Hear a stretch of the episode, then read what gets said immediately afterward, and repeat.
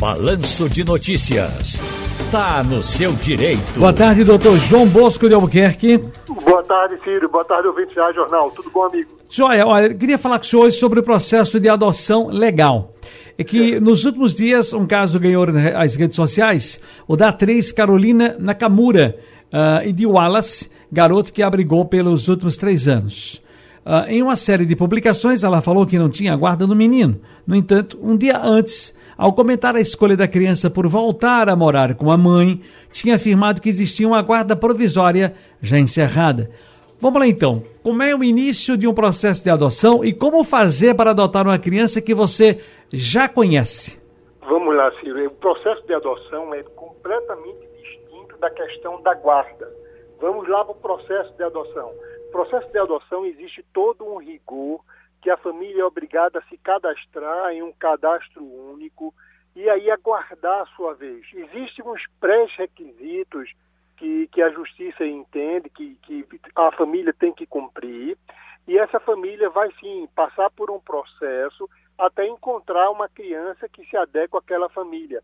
E automaticamente, dependendo da idade da criança, muitas vezes a maioria das pessoas só querem adotar crianças recém-nascidas, brancas, de olhos claros.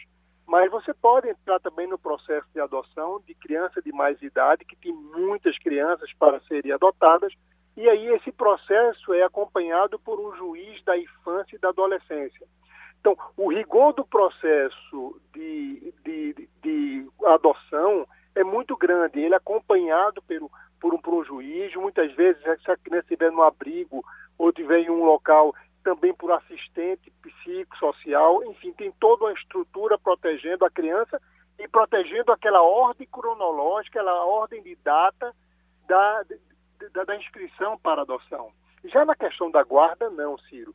Na questão da guarda, muitas vezes a criança está em risco, a criança está é, é, tá ali acompanhada de uma família, ou o pai não mais se encontra presente e é necessário proteger aquela criança, ingressa-se com uma guarda provisória, sabe-se quem é o pai muitas vezes, muitas vezes a mãe tem um problema de, de droga, por exemplo, e essa criança está com a família provisoriamente há muitos anos, aí precisa regularizar essa situação da, da criança, essa família que detém essa criança entra na justiça, conta e narra essa história e a justiça concede provisoriamente aquela guarda.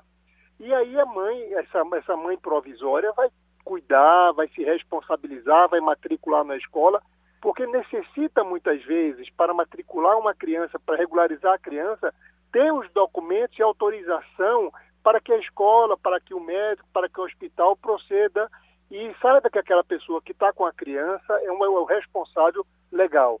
Então, esse é o procedimento. No caso da atriz, ela tinha uma guarda, eu não sei se realmente era uma guarda provisória da justiça, sendo que a mãe biológica apareceu. Se a mãe aparece, logicamente, e a mãe tem condições de criar, verificada essa situação, a criança pode sim voltar para a mãe. Então, é uma situação de provisoriedade, entendeu, Ciro?